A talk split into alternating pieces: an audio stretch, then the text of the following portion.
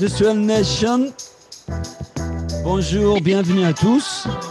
Aujourd'hui, je suis avec Renan Devilliers, le cofondateur et CEO de OSS Venture, Ventures, je vais le dire à l'anglaise. Bienvenue Renan. Merci, merci de l'invitation Karim. Merci d'être avec nous. Euh, alors, je ne sais pas trop comment te présenter, donc je vais te laisser faire. Euh, dis-nous un peu qui tu es et, ensuite on enchaîne. Oh, bah, bah, rapidement, moi j'ai bossé 8 euh, ans dans les usines à faire un peu tous les postes. Je suis un G à la base. après, j'ai monté une boîte de tech entre Rio et la Silicon Valley. J'ai eu la chance de revendre mes parts. Et je suis revenu en France et en Europe pour mettre de la tech dans les usines. Donc à la base, on peut dire sans, sans t'offenser que tu es un start-upper. Tu avais monté une start-up en fait. Exactement, j'avais monté une start-up après, euh, après ma période industrielle et euh, j'ai eu plutôt beaucoup de chance. Euh, celle-là a bien marché. Et puis maintenant, on en monte d'autres et on monte des start-up dans, le, dans les usines. Et cette start-up, c'était déjà une start-up industrielle dans le domaine de l'industrie? Alors pas du tout, c'est une start-up de recrutement euh, où en fait on utilisait euh, ce qu'on appelle les préférences cognitives et, euh, du machine learning pour déduire comment est-ce que le cerveau des gens marchait. Et en fonction de comment marche ton cerveau, tu vas être bon ou pas bon à certains types de jobs. Pour faire vite, si tu adores les détails, il vaut mieux te mettre dans un centre de distribution d'Amazon et pas trop et pas trop chez Accor Hotel à la réception. par contre, si tu adores parler aux gens, il vaut mieux que tu sois à la réception de Accor Hotel et pas trop dans une warehouse chez Amazon. Ok. Euh, donc aujourd'hui, tu es, euh, le cofondateur de OSS Ventures. pourquoi ce nom déjà OSS C'est en référence au film, euh, au, film avec Jean Dujardin? Alors, figure-toi que oui, il y a deux façons de raconter. Il y a Operation Startup Studio, mais il y a aussi le fait que c'était comme OSS 117 et que du coup, ça nous démarrait. D'accord. ok, donc, il y a un peu des deux. Quoi. Operation Startup Studio. Est-ce que tu peux nous parler un peu de ce projet, nous dire un peu ce que vous cherchez à faire sur, sur OSS oui, ouais, ben, en fait, euh, le constat, c'est de dire que le logiciel dans les usines, euh, en moyenne, c'est le Moyen-Âge. Euh, tu as SAP, Microsoft, System et les autres qui trustent le marché avec des softwares qui sont faits il y a 30 ans. Et il y a très peu de startups qui adressent ce truc-là. Le start parisien moyen, il n'a jamais foutu les pieds dans une usine. Et du coup, OSS Venture, c'est assez simple. C'est on prend des gens qui viennent de la tech et on les amène dans, euh, dans les endroits où il n'y a pas de tech, à savoir les usines. Donc euh, voilà, euh, c'est tout le projet. Et donc, on peut le dire, on a un petit fonds d'investissement, parce qu'on investit sur des start qui n'ont pas d'idée. On les amène dans les usines. Les mecs dans les usines, ils disent bah, Nous, on a ça et ça comme problème. On met de la tech en face et ça fait des, ça fait des boîtes. ça fait deux ans qu'on existe. On a créé neuf boîtes et 81 employés. Et, et en gros, on a 180 euh, usines dans lesquelles il y a au moins une de nos solutions. D'accord. Alors attends, je vais faire une pause. Renan, est-ce que tu peux nous parler un peu d'OSS Venture, nous dire un petit peu quelle est l'origine du projet?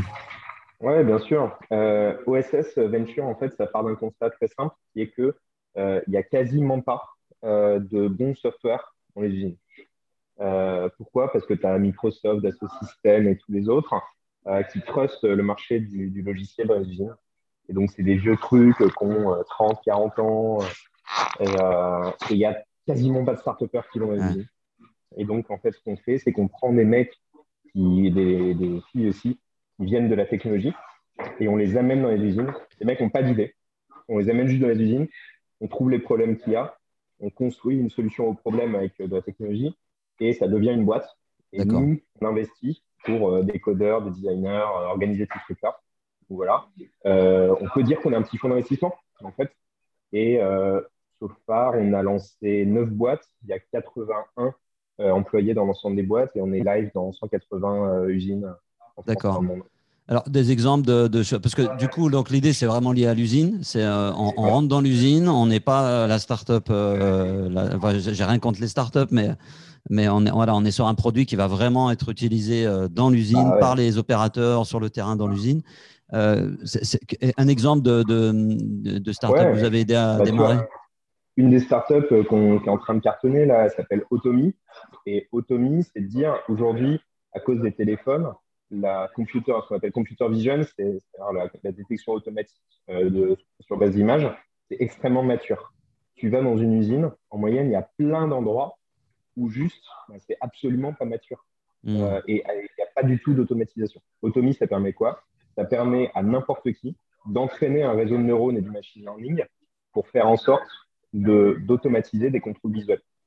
D'accord. Bah, ce truc-là, c'est déjà live dans toi, 8 usines euh, et ça utilise des technologies qui littéralement, tu vois, les papiers de recherche, ils ont 6 mois euh, et c'est utilisé par des mecs qui ont le bac parce qu'on l'a rendu facile à utiliser.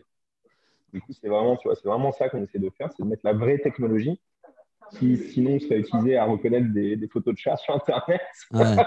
Essayer de mettre ça à Châtellerault, quoi. Euh, la mettre, la rendre accessible à des gens qui vont finalement être sur la, chaîne de prod, sur le terrain et rendre plus facile leur job et, peut-être qu'ils du coup dans les usines qu'on puisse se concentrer sur des, des tâches peut-être un peu moins un peu moins automatisées, un peu moins ingrates parfois. Et du coup, j'imagine que l'IA aussi va, va avoir certainement des avantages en termes de productivité. Euh, bah, quand, tu, confies le contrôle visuel à une machine, bah, la machine va peut-être un peu moins se tromper que l'homme, c'est ça? Ah bah, En gros, un humain, ça se trompe 4 euh, fois sur 1000, à peu près. Euh, là, l'IA qu'on développe, elle se, trompe une fois sur 10 000, à peu près. Après, nous, notre vision en fait, de l'usine, c'est qu'on aimerait que l'usine soit un endroit sympa où toutes les tâches chiantes bah, elles sont automatisées, elles sont faites par des robots ou par de la technologie. Et qu'est-ce qui reste? Bah, Il reste à se marrer, à imaginer des nouveaux trucs, à imaginer des nouveaux. Bah, bosser un peu quand même aussi. ouais, mais, mais, mais, à bosser dans un autre. Et faire, ça, c'est bosser quoi. je suis d'accord. D'arriver à bosser dans un truc un peu différent quoi. L'image de Germinal qui tape sur des marteaux, euh, tu vois, fini quoi. De toute façon, si on tape sur des marteaux, il n'y aura que des usines en Chine. Exactement. Donc là, l'idée, c'est aussi de, du coup, parce qu'on pourrait, là, quand je t'écoute, j'étais en train de me dire, ouais, ok, on, remplace le contrôle visuel par euh, finalement par des applications ou des robots, enfin par de l'IA. Donc ça va, ça va rendre obsolète peut-être certains boulots. Mais euh, donc la première réaction, ça pourrait être ça. En fait, euh, tu es en train de, avec tes startups, tu es en train de piquer le boulot des, des, gars là, qui sont sur la, la chaîne de, de, prod et qui contrôlent les produits. Tu réponds quoi à celui qui te, dit, à celui qui te dirait ça? Je vais dire un truc simple, c'est qu'en fait, euh, si ton job peut être automatisé par une machine, euh, la question, c'est pas de savoir si ça va être automatisé, la question, c'est quand et par qui. Hmm. Et aujourd'hui, qu'est-ce qui se passe? Euh, Juste pour te dire, le, PIB industriel en France, c'est 13% du PIB, versus 25% en Allemagne, versus 20% au niveau mondial, et versus 28% en Chine. Qu'est-ce qui se passe? Il se passe que quand il n'y a pas eu d'automatisation et quand il n'y a pas eu une course vers la plus haute valeur ajoutée des hommes et l'automatisation par les machines, les trucs sont partis en Chine. Hmm. Donc, à partir de là, euh, tout, le, tout la destruction du tissu euh, industriel, elle a eu aussi lieu euh, à cause de ça. Et en fait, le truc est très intéressant. Et tu vois, nous, on bosse essentiellement avec, j'aime pas dire ça, mais en gros, le tiers le plus mature. Les mecs sont à fond. Et tu vois, on bosse avec des Andros, on bosse avec des groupes Fed, on bosse avec des boîtes d'automatisation incroyables comme Stab ou des trucs comme ça. Et en fait, eux, ils sont déjà dans un, dans un état d'esprit où, en gros, idéalement, le, un job dans une usine, c'est pareil qu'un job de codeur. C'est intéressant, intelligent, machin, etc. Tu n'as plus trop le job où euh, tu tapes sur un marteau toute la journée et tu as un chef avec un fouet qui dit ce qu'il faut faire. C'est juste, juste En fait, tous ceux qui ne pensent pas comme ça, soit ils sont en train de se faire défoncer par les Chinois, soit c'est déjà parti en Chine. Ouais. Euh, je, je, partage assez avec toi. Et puis, euh, et puis ça ne contribue pas non plus. enfin, s'accrocher à ce modèle, c'est aussi euh, tirer une balle dans le pied parce que c'est exactement l'image négative euh, qu'on essaye d'enlever de l'industrie. Enfin, moi, quand j'étais gosse, tu vois, j'ai plein de potes de mon quartier là, qui se sont retrouvés à l'usine et c'était c'était la menace. Quoi. Si tu bosses pas bien en troisième, en quatrième, tu finis en CPPN, euh, en SECPA, et puis après, tu vas, tu vas bosser à l'usine et tu deviens chaudronnier. Bon, après, chaudronnier, aujourd'hui, j'ai l'impression que c'est un poste qui, est plutôt hein. convoité. Mais à l'époque, hein. à, mon époque, euh, c'était la punition. Très honnêtement, hein, tu vois, c'était tu vas devenir euh, manœuvre, chaudronnier ou machin. Puis, euh, nous, on n'y connaissait rien à l'usine. La, la, CE, conseillère d'orientation, j'allais dire la CEO, la conseillère d'orientation du bahut qui te disait euh, euh, Ouais, bah, alors il y a des postes de chaudronnier, sinon il y a le BEP comptable. Tu vois, c'était, un genre. les voies de garage, c'était ça. Quoi. c'est vrai que j'ai pas mal de gens autour de moi qui sont retrouvés dans ce genre de, de, formation un peu par dépit. Et, l'image qu'on en avait, c'était Germinal. Quoi. C'est l'usine avec et à côté de ça. Très paternaliste aussi dans le, fonctionnement de l'usine. Et à côté de ça, la plus grosse création de valeur des dix dernières années, c'est Tesla. Mm. L'homme le plus riche du monde, c'est un mec qui a fait une boîte industriel. Industriel. chez Tesla, tu rentres dans l'usine, il y a des canapes rouges avec des mecs qui sont en train de coder les bécanes qui sont juste en face. Et les mecs se marrent. Tu vois ouais, ouais, c'est un, cadre de travail qui est très différent. Mm. C'est aussi possible ça dans le manufacturing. Quoi. Donc moi, ce qui me, ce qui me frappe, là, c'est les stats là, que tu viens de nous donner. Là, 28% de, du PIB, euh, l'industrie, c'est 28% du PIB en, Chine. Euh, et, chez nous, c'est que 13%. Euh, alors que nos voisins, tu disais l'Allemagne, 24%, c'est ça? 20, L'Allemagne, c'est 24%. Donc ça, veut dire qu'on a 10 points à aller chercher si on veut se mettre au niveau des, des, Allemands. Et un des moyens, finalement, c'est de moderniser notre industrie. Alors tout le monde en parle là, de l'industrie 4.0. C'est un sujet ça, fait, ça, fait un peu, moi, limite, ça fait tarte à la, crème. Tout le monde parle de ça. Euh, on a plein de, d'événements, de, sujets autour de l'innovation produit, l'industrie 4.0. Moi, je parle avec finalement pas mal de, PDG ou de dirigeants industriels. Euh, alors, sur, les produits, la techno, moi, j'ai pas trop de doutes. Je sais que les industriels innovent, ils sont plutôt dans cette démarche. la majorité d'entre eux et ceux qui sont un peu ambitieux le font. Mais après, quand tu, quand tu regardes certaines autres fonctions dans l'entreprise, notamment l'organisation du système d'information, je ne sais pas si tu fais le même constat, mais on en, on en est encore un peu loin. Donc, euh, moi, OK, je suis d'accord avec ce que tu dis, euh, la startup qui va venir mettre des, euh, de l'IA sur la chaîne de prod. Mais moi, par exemple, pas plus tard qu'hier, j'étais en train d'essayer de convaincre une équipe commerciale d'une boîte qui est parmi les leaders dans son domaine en France. Une super belle boîte. Tu vois, la boîte, elle a presque 100 ans les, mecs n'ont jamais utilisé un CRM, quoi, tu vois. Donc, euh, est-ce que tu constates ce décalage Est-ce que tu n'as pas peur que, justement, quand tu vas arriver dans l'usine avec, euh, avec ton produit, avec ta startup qui va venir sur la chaîne de prod, euh, derrière, ça ne suive pas parce qu'on n'a pas non plus peut-être mis les choses un peu au propre aussi au niveau des, fonctions qui sont moins des fonctions de prod, des fonctions plutôt commerciales, de ce qu'on a l'habitude d'appeler des fonctions de support? Ah ouais, bah, alors déjà, évidemment, exactement le même constat. Euh, on a pris 5 euh, à 10 ans de retard en termes d'IT et en termes de système d'information par rapport aux gens qui sont les plus avancés, qui sont en gros les Coréens, euh, les US un peu moins. Et alors, c'est un des trucs où l'Allemagne est au même niveau que nous, nulle part. Qu'est-ce qui s'est passé? Il s'est passé qu'en fait, l'IT, c'était un truc géré par des administrateurs réseau. Le DSI moyen industriel en France, ici, c'est un, un administrateur réseau qui parle de la taille de son réseau alors que maintenant, il faudrait des CTO où les mecs ils mettent des bouts de code dans la création de valeur. C'est pas du tout le même truc. En plus, il y a la cybersécurité où les mecs ont super peur de changer quoi que ce soit parce qu'il y a les hackers russes. Euh, et à la fin, tu rajoutes un empilement de 20 ans où les mecs ils ont racheté des, boîtes, des machines. c'est exactement ça. Ils ont 12 ERP avec des coûts énormes. Dès qu'ils bougent l'oreille, il y a un consultant à 1000 balles par jour qui leur dit Ah, ah, ah, ah C'est exactement ça. bon, ça, c'est la situation. Euh, c'est la situation. Après, il y a des bonnes nouvelles. Les bonnes nouvelles, c'est qu'il y a des boîtes qui ont fait switch. Tu vois, tu as NJ, tu as Michelin et qui ont boss incroyable. Tu vas chez Michelin. Hmm. Michelin, tu vois, ils ont une boîte de tech, Michelin. Euh, tu as Michelin, tu as Seb, tu as Andros. Tu as des boîtes qui ont vraiment fait le switch, tu vois, et qui ont euh, commencé à casser euh, tout leur système IT avant, etc. Après, il y a un autre truc.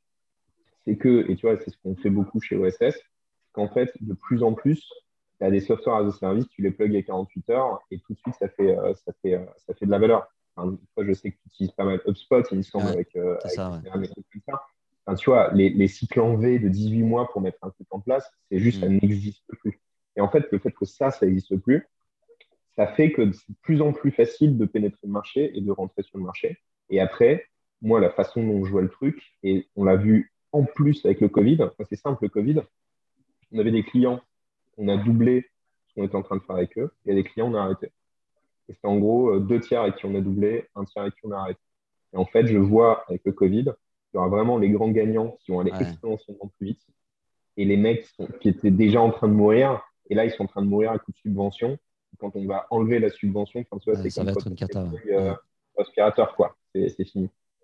C'est terrible, mais après, bon, c'est aussi renouvellement de l'économie, quoi. Bah, ouais, bah après c'est terrible, c'est aussi, euh, bah, c'est aussi euh, ta, capacité à survivre en tant qu'entreprise. Donc si tu n'as pas été capable d'anticiper à un moment donné, enfin moi je ne vais pas leur jeter la pierre, je pense qu'il y a aussi des, emplois et c'est facile là, assis dans mon siège de dire qu'ils auraient dû, ils auraient dû, etc. Mais c'est vrai que c'est pas faute non plus depuis quelques années de, de, de, de parler de tous ces sujets. euh, tu vois, on n'a pas, pas beaucoup évolué. Quoi. Mais c'est vrai que je suis d'accord avec toi. Le Covid, il a vraiment mis en évidence euh, ceux qui se sont dit, tiens, c'est le moment d'accélérer, qui étaient déjà un petit peu peut-être dans cette réflexion. Et puis ceux qui, au contraire, euh, et je me rappelle moi d'une conversation que j'ai eue, je crois, une semaine après le premier confinement, où j'étais allé voir une boîte justement pour leur parler de CRM ou je ne sais plus quoi. Et donc, il y a eu le confinement, j'appelle la boîte, le, DSI était en train de chercher des solutions pour que les mecs puissent emporter les tours des PC à la maison, tu vois. je te jure que c'est véridique, c'est pas une petite boîte. Hein.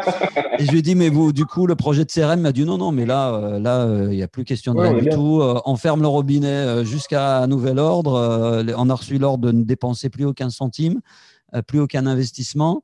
Et puis, on fait, on, fait, le dos rond, quoi. Et je crois que. Par rapport, à ce que tu dis, par rapport à ce que tu dis, tu vois, les boîtes familiales, moi, j'observe qu'elles bougent limite plus vite que les autres. Non, mais exactement. Ouais. Je, suis entièrement d'accord avec toi. tu vois, il y a une vision un peu plus long terme. Moi, on adore, on bosse avec Lizzie, euh, qui, est, euh, qui, est, avec un. Alors, ils ont plein de trucs, mais tu as, encore une famille à la tête, tu as encore une vision vachement long terme. Et moi, en deux ans et demi, j'ai vu Lizzie passer de, euh, tu vois, au, quasiment aucun style sur le sujet à usine la plus digitale de l'année, à Saint-Ouen-le-Moine, là, pas loin de Paris. Et ils ont, ils ont cliqué sur plein de choses. Et par contre, le truc, quand tu disais sur l'investissement et tout, c'est qu'il faut avoir une vision qui n'est pas une vision à trois mois. Exactement. c'est plus compliqué. Ouais. mais, je partage ça en fait. Hein. alors moi, j'interviewe souvent des dirigeants. Euh, de, j'en ai interviewé quelques-uns, souvent, je ne sais pas, mais j'en ai quelques-uns dans, les interviews. C'est souvent des boîtes familiales. Bon, c'est aussi le, tissu aujourd'hui des PM industriels. C'est très souvent quand même des, des, boîtes un peu familiales et une belle histoire familiale.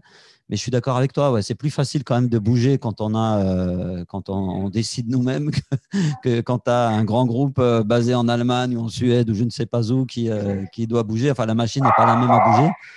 Et, et c'est vrai que c'est surprenant, mais du coup, je trouve que. Alors, moi, je ne suis pas un spécialiste d'économie, mais j'ai l'impression quand même que le tissu des industriels français, c'est quand même plutôt de la PME, des belles PME, des ETI. Bah, du coup, il y a une carte à jouer parce que ça veut dire que tous ces gros groupes allemands, euh, américains, etc., ils ont quand même, ce que je constate, on peut dire que, je prends l'exemple des Américains, j'ai quelques clients qui, sont, qui appartiennent à des groupes américains, par exemple, ou allemands.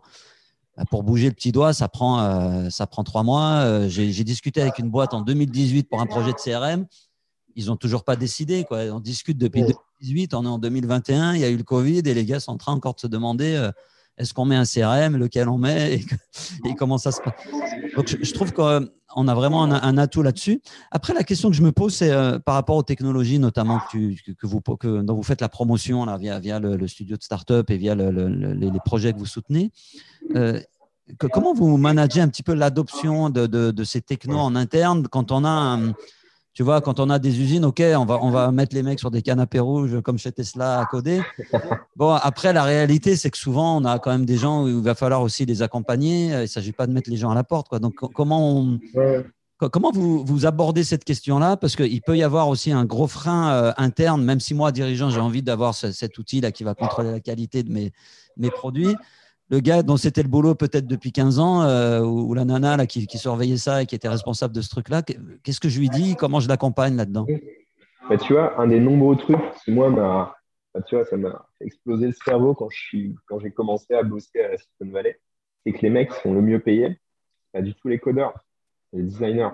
Hmm. Parce qu'en fait, le design, c'est pas faire des jolis boutons, c'est penser l'expérience du début hmm. à la fin de ton produit. Et typiquement, tu vois, c'est nos designers où on a dit, en fait, il faut qu'on puisse déployer tout un site en 48 heures.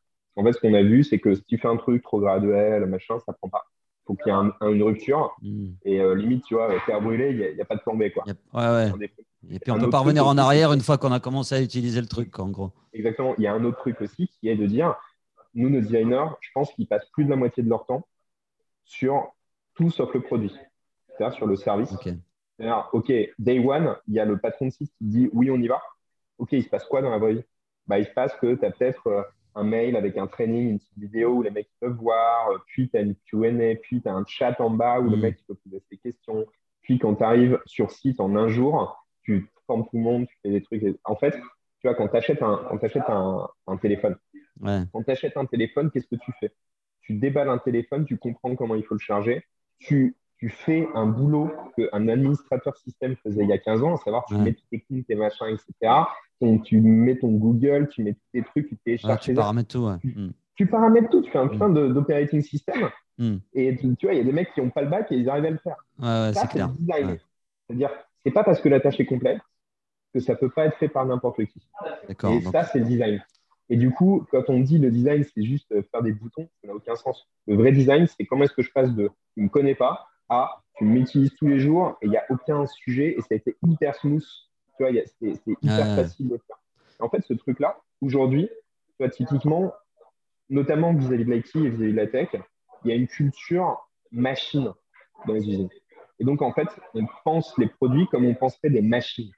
Et comme on pense, comme on penserait des machines, on ne pense pas à l'humain et son interaction avec la technologie.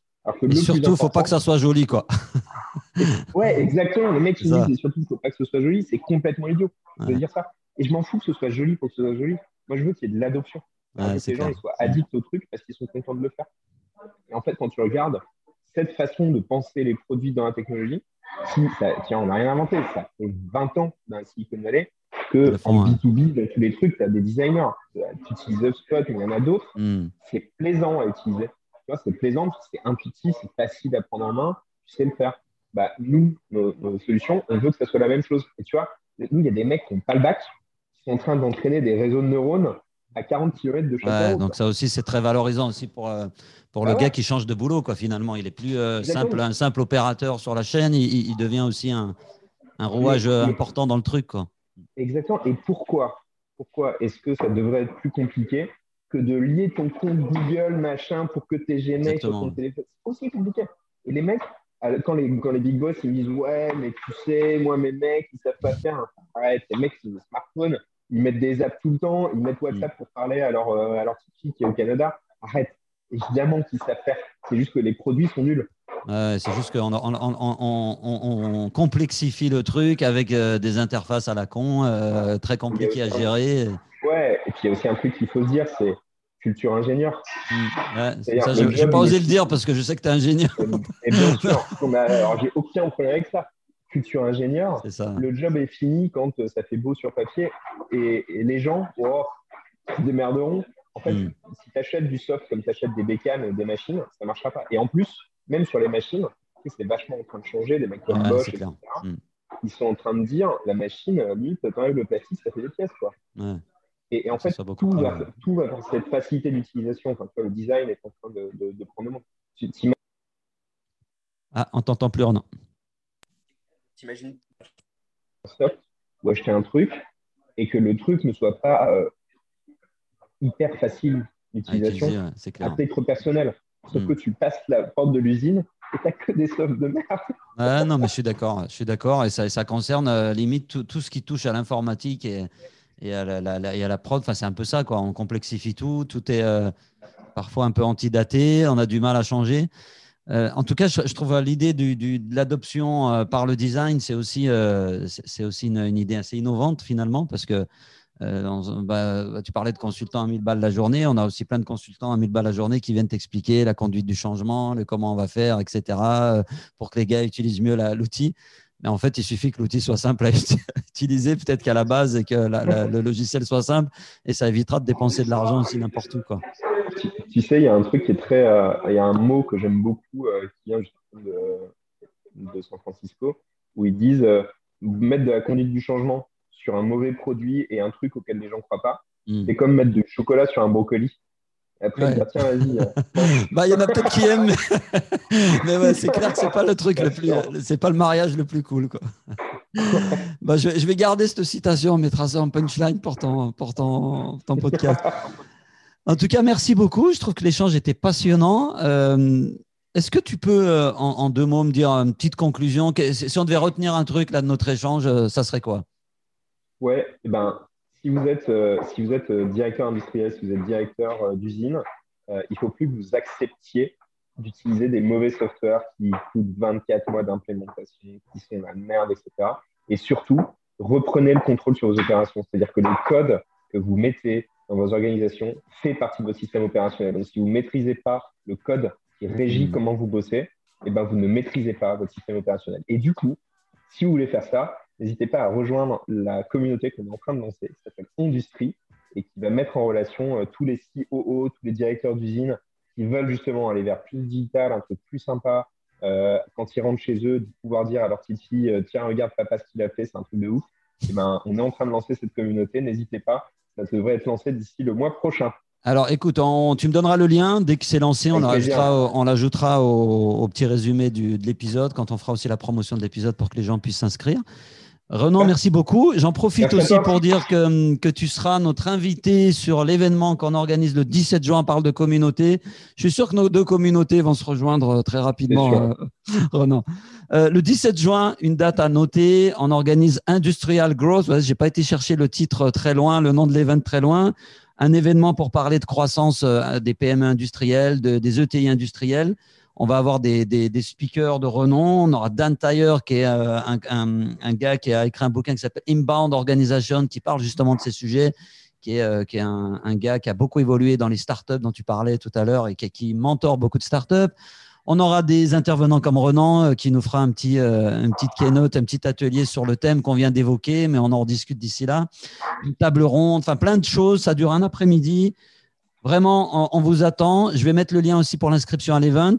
Et, euh, et, on a hâte de vous retrouver et hâte de retrouver Renan. Merci beaucoup Renan. Et puis ben, bon vent à OSS Venture. J'ai l'impression que c'est déjà bien parti.